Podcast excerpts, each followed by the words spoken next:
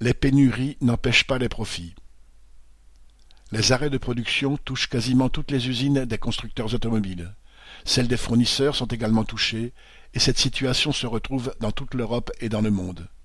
La raison principale invoquée pour justifier cette paralysie est la pénurie de semi-conducteurs.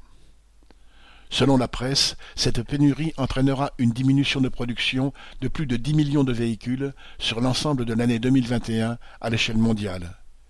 Et l'on entend parler de la crise du marché de l'automobile. Mais les grands constructeurs automobiles n'en ont pas moins réussi à tirer leur épingle du jeu.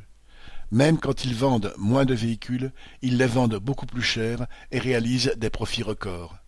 C'est ce qu'a expliqué en juillet le PDG de Stellantis, ex-PSA Fiat Chrysler, Carlos Tavares. Interviewé à la radio, il a déclaré, Les carnets de commandes sont merveilleusement pleins. Nous avons malheureusement une incapacité à les satisfaire tous immédiatement, puisque nous avons une crise des semi-conducteurs dans le monde entier qui limite notre capacité de production. Donc nous sommes dans une période inflationniste. Dans les faits, les constructeurs comme PSA ont réservé leur stock de semi-conducteurs aux véhicules les plus hauts de gamme qui leur rapportaient les plus fortes marges. Et ils ont profité de la pénurie pour faire monter les prix. D'après les spécialistes, les prix de catalogue des véhicules ont augmenté deux ou trois fois cette année, selon les constructeurs.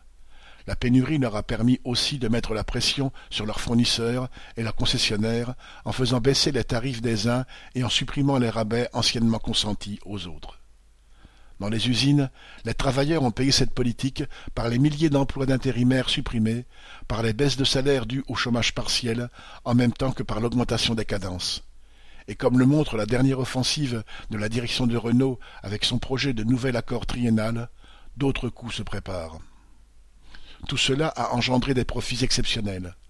Alors que Renault annonçait une perte de plus de 7 milliards d'euros au premier semestre 2020, le groupe s'est rétabli dès le premier semestre 2021 avec la hausse du chiffre d'affaires et un bénéfice de 368 millions d'euros.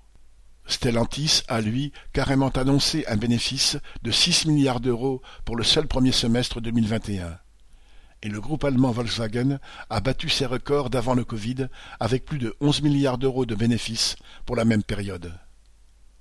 Pour les ouvriers de l'automobile, il sera indispensable de se battre tous ensemble pour imposer le maintien des emplois, quelle que soit la charge de travail, en la répartissant entre tous les travailleurs, intérimaires compris, et en assurant à chacun un salaire minimum décent qui soit au moins au niveau des salaires pleins d'avant le Covid.